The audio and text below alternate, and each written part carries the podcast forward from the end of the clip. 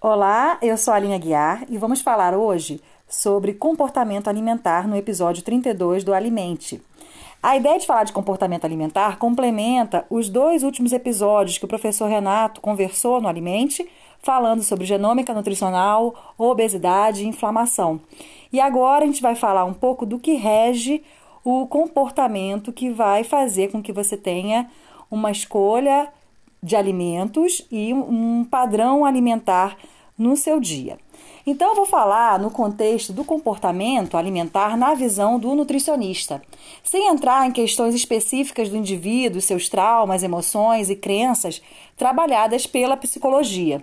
É difícil entender esse limite de atuação quando falamos de nutrição e comportamento, mas aqui no Alimente estamos sempre atentos às questões éticas né, e à habilidade técnica desenvolvida na formação do nutricionista.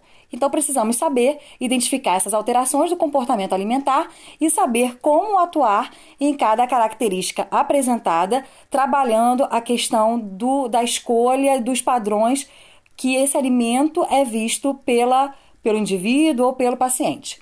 Começando a conversa, né, o comportamento alimentar é organizado pela interação do homem com o ambiente, formando suas experiências, processos de aprendizagem que formará um comportamento. E o que é o comportamento alimentar? É difícil de definir, mas é todas as ações necessárias para o consumo alimentar, para o ato de se alimentar. E o contexto de consumir um alimento permeia a rotina do indivíduo e como ele se vê é, como ele vê esse alimento diante de toda a influência multifatorial que gerou um aprendizado, um hábito, considerando genética, cultura, família, religião, emoção, sazonalidade, como é, é o acesso a estes alimentos, o que gosta ou tolera melhor e quais são as suas preferências. Então, são fatores diversos, muito complexos, que vão orquestrar o que vai gerar uma, uma forma de se comportar com a sua alimentação. E assim eu convido o ouvinte a refletir sobre o seu processo alimentar e avaliar o que de fato interfere na sua alimentação atualmente. Sabemos que estamos numa pandemia, num distanciamento social que pode ser um fator de impacto na mudança do seu hábito alimentar. Você consegue perceber o que, o que, que teve de diferença? Mudou alguma coisa? Onde você se alimentava nos dias da semana antes da pandemia e agora, né? Esse novo mundo está mostrando novidades na sua alimentação? Está mais ansioso, comendo mais ou comendo menos? Com a família? Prepara as refeições? Como é que está sendo essa rotina? Observem como são vários os fatores a se pensar e conversar quando estamos avaliando o comportamento alimentar. Por isso, essa área de estudo é instigante e, de certa forma, difícil de fazer afirmativas. Os estudos eles versam sobre a influência do consumo de alimentos calóricos e maior liberação de dopamina no sistema de recompensa cerebral, o que pode justificar um reforço positivo, né, que é o bem-estar, o prazer, ao consumir alguns alimentos específicos quando a gente pensa aí nos doces, né, nos alimentos gordurosos, salgados, palatáveis. É, mas e os outros alimentos, né? Agora eu vou trazer uma polêmica. Qual o repertório efetivo e cultural dos participantes dos estudos que podem interferir na conexão boca-cérebro. Então, quando esses estudos falam que alguns alimentos calóricos palatáveis aumentam dopamina, é, interferem no sistema de recompensa, tem que se pensar que esses participantes que, que fazem o estudo, que são os voluntários do estudo, têm um repertório também é, de vivência que vai gerar esse bem-estar que esse alimento testado trouxe algum resultado. Então, o ideal é sempre comparar, talvez, um alimento que tem uma característica calórica e que foi no repertório cultural desenvolvido desde a infância, um bem-estar e prazer ao ser consumido, comparado com um alimento menos calórico, por exemplo, né? Fazer grupos diferentes para comparar e se conseguir trazer alguma informação. É, por exemplo, uma outra questão que é polêmica é se você acredita que o açúcar vicia. E aí a gente vê vários colegas falando que o açúcar vicia. Mas o seu cérebro sabe que você comeu açúcar? Para causar dependência, e aí eu posso falar assim com uma certa propriedade, porque eu sou especialista em dependência química, trabalho com psiquiatria há um certo tempo. Então, para a gente saber o que é dependência química, claro que o diagnóstico de qualquer transtorno alimentar, que a gente vai falar, um, só citar um pouco aqui mais para frente, é, e da dependência química é feito pelo médico psiquiatra, mas a gente pode entender o contexto do que é uma dependência. Então é necessário que a substância atue diretamente em vias cerebrais, como acontece com o álcool, com a nicotina ou com o delta 9 THC da maconha. Então, é, são substâncias que têm propriedade de agir no sistema nervoso central. A gente não tem evidência científica que fundamente que certos alimentos contêm substâncias que vão causar dependência, exceto alimentos com cafeína, tá? E o cérebro não consegue diferenciar a glicose que veio do açúcar ou a glicose que veio do feijão ou a glicose que veio do arroz, ou a glicose que veio da fruta, do bolo. É uma molécula glicose, que é igual a qualquer outra molécula, né? Isso torna o estudo complexo, os estudos complexos para identificar se há poder viciante do alimento por si só. O que a gente consegue afirmar é que todo esse repertório cultural que o alimento traz para o indivíduo, ele pode trazer aí uma percepção de bem-estar e prazer que vai gerar uma liberação de dopamina no sistema de recompensa, semelhante a alguns outros fatores né, de ações que causam prazer. Por exemplo, pessoas que são, que, é, que, que são dependentes de. É, não dependentes, mas que que gostam de fazer compras excessivas, jogar o jogo excessivo. Não é uma substância específica que vai lá do jogo de xadrez, por exemplo, e atual do pôquer no seu cérebro, mas a sensação que traz jogar e comprar demais é uma sensação que causa prazer e reforço positivo no cérebro. Então, né, voltando assim, saindo da polêmica, Vamos falar do aspecto fisiológico e metabólico do controle do consumo alimentar. Então, sabemos que o controle desse consumo é realizado pelo hipotálamo, região do cérebro onde há os centros de controle de fome e saciedade, e que deve estar em equilíbrio e auxilia a manter aí o peso corporal a longo prazo. E esse consumo alimentar é regulado para se adaptar ao gasto energético do indivíduo. Mas a gente não tem uma matemática correta que possa acontecer que vá é, identificar que o caso, assim, por exemplo, o indivíduo exceda 100 calorias no dia da sua necessidade energética diária. E ninguém também conhece detalhadamente seu gasto energético e seu consumo diário alimentar. Então a gente precisa identificar as sensações alimentares e as únicas informações que temos são os nossos sintomas, né, sinais de fome e saciedade na verdade são sintomas, né? Porque a gente vai definir aqui o que, seria um sinal ou um sintoma de fome ou saciedade. Né? Não sei se vocês sabem a diferença, mas sinal no exame clínico é algo perceptível, mensurável, como é, icterícia, um edema, febre. Já um sintoma é uma sensação relatada pelo indivíduo. Uma dor de cabeça, uma dor na barriga, estou com fome, estou satisfeito, é mais subjetivo, né? não dá para medir. Então, quanto que isso é mensurável? Né? A sensação é subjetiva da fome e da saciedade. É complicado, mesmo porque se fosse simples, não teríamos alteração do comportamento alimentar que podem levar a engordar ou emagrecer demais. Podemos confundir a sensação de fome com outros aspectos emocionais, como fadiga, ansiedade e angústia. E também podemos restringir nosso consumo alimentar e desregular o equilíbrio do nosso comportamento.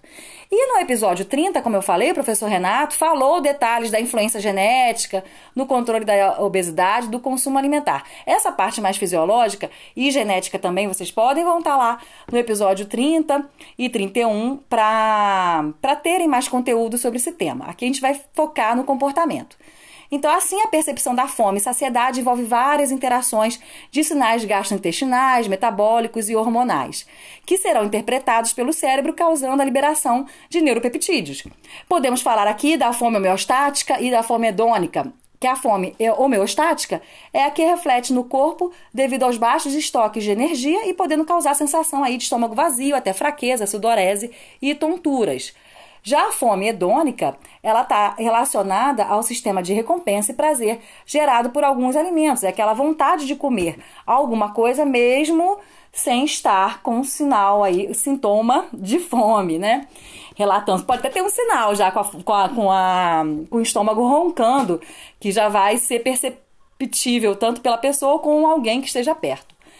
É, e aí os ciclos, né, de os ciclos que mantêm a alteração do comportamento alimentar estão associados à cognição, sentimento e comportamento. É sempre pensado assim: cognição, o sentimento e o comportamento. Então, por exemplo, eu estou gorda, vou pensar, né? Uma cognição. Vou parar de comer para emagrecer. Então, é o que eu penso. Estou gorda, vou parar de comer para emagrecer. E aí isso vai gerar uma emoção, um sentimento, vai gerar uma ansiedade.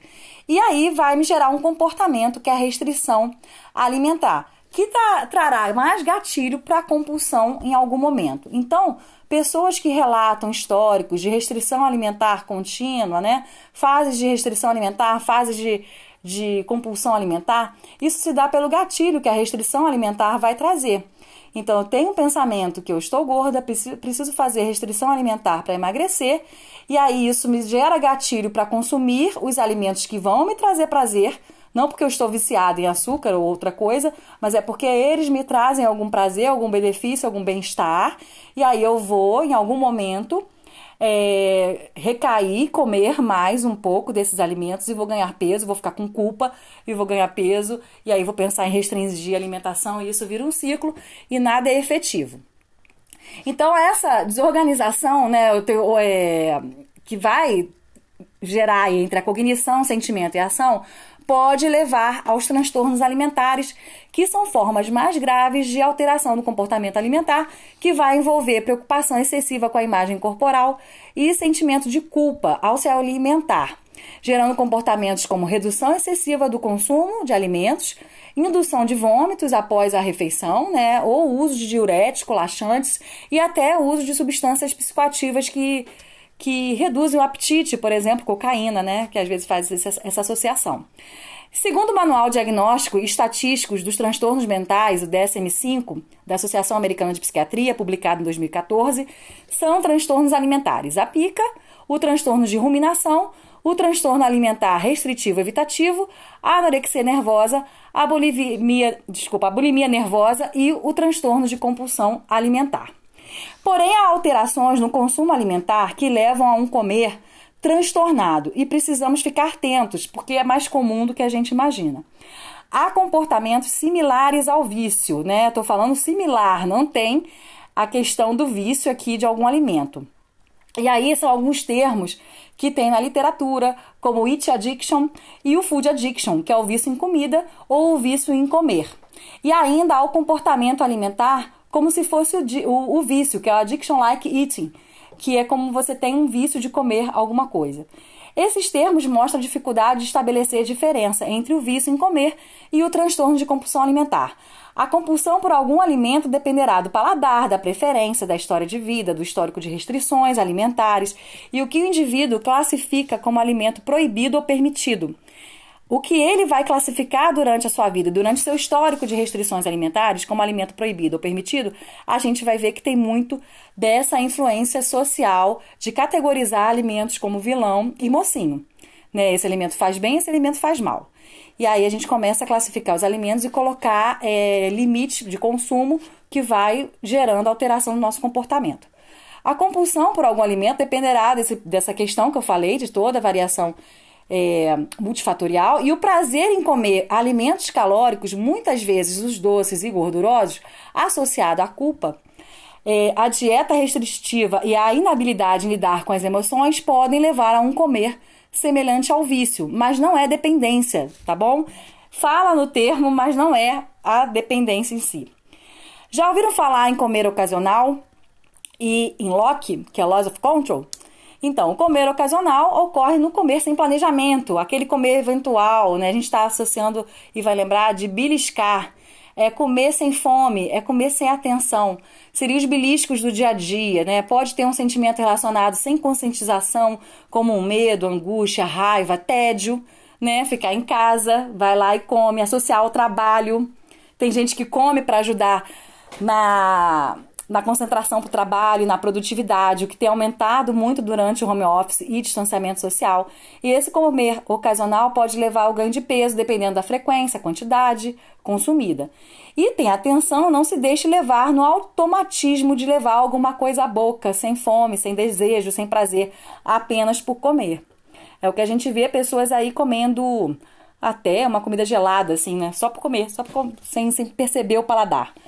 Outro comportamento pesquisado atualmente está relacionado ao LOC, que é o Loss of Control, ou perda de controle ao comer. Trata-se de pessoas que comem em excesso com dificuldade para controlar o tipo ou a quantidade de comida ingerida, associando aspectos negativos na saúde do indivíduo porque vai levar a um ganho de peso.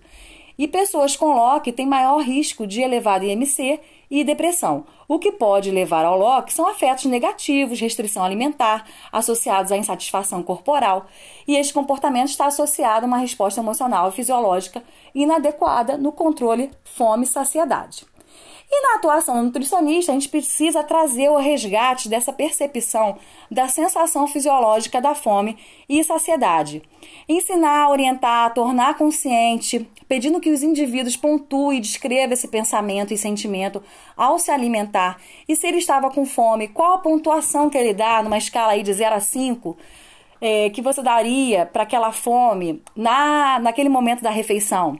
E a saciedade também, de 0 a 5, qual foi a sua saciedade naquele momento? O ideal é não ir para a refeição com muita fome, né, já com uma pontuação extrema 5, por exemplo, porque a pessoa já vai estar tá com sensação já mais grave dessa fome, né, de tontura, fraqueza, hipoglicemia, e aí ela tende a comer e ficar mais empazinada e comer mais sem muita percepção nesse momento, né? É, e aí é também é importante evitar o comer voraz, que pode levar a uma saciedade com alta pontuação e sensação de empazinamento, como eu falei, estômago cheio. Trabalhamos com o diário alimentar, que o diário é uma ferramenta que a gente obtém informações sobre o hábito, o hábito alimentar e assim a gente traça metas possíveis em conjunto com o indivíduo associando neste diário os sentimentos relacionados ao comer. Então, ali no diário, a gente identifica o que está relacionado com aquele momento que é tão, tão diversificado, né? O local que ele come, é, a sensação que ele tem, o pensamento, é o tipo de comida que ele come, é a quantidade. Então, é importante incentivar a escrita livre nesse diário. E eu acredito que esse diário mais livre incentiva a criatividade, o desabafo, o desabafo das pessoas na escrita. A gente tem muitas informações básicas para compor o diário, por exemplo, que eles vão ter que colocar a refeição, o horário, os alimentos consumidos, a quantidade e o que, que ele sentiu e pensou nesse momento. E aí, deixar livre escrevendo e captando ali informações que muitas vezes numa anamnese alimentar a gente não consegue identificar, porque está é, na nuance do, do pensamento do indivíduo, na forma de expressar. E sobre o comer voraz, é importante perceber a mastigação para que o processo digestivo e absortivo seja o mais eficiente possível. Mas mastigar umas 20 vezes, pousar o talher no prato, montar seu prato de comida, comer em ambiente calmo, saber que está ali presente, consciente na sua alimentação, sem distração, como televisão e celular evitar estresse, conflito familiar na hora da, da, da refeição e alguns assuntos polêmicos nesse momento.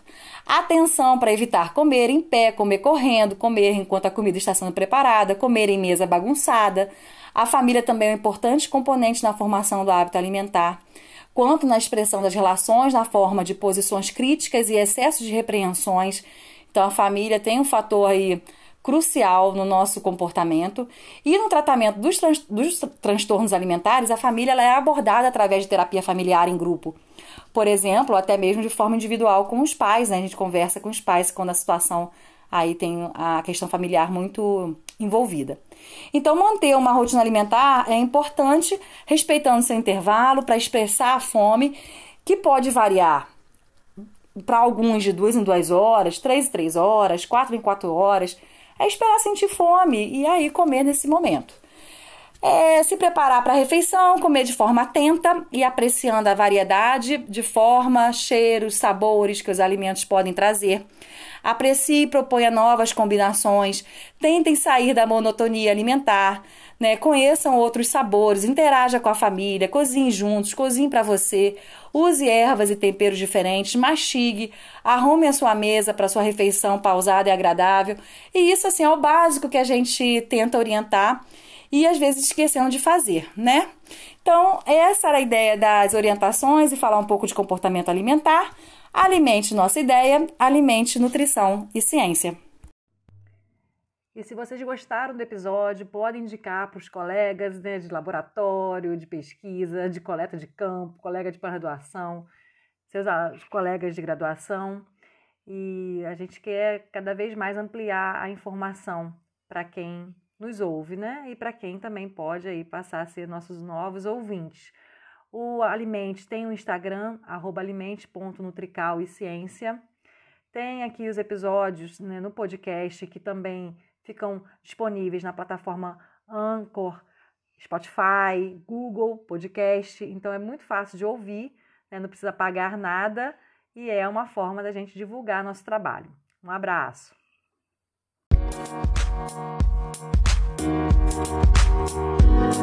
Thank you.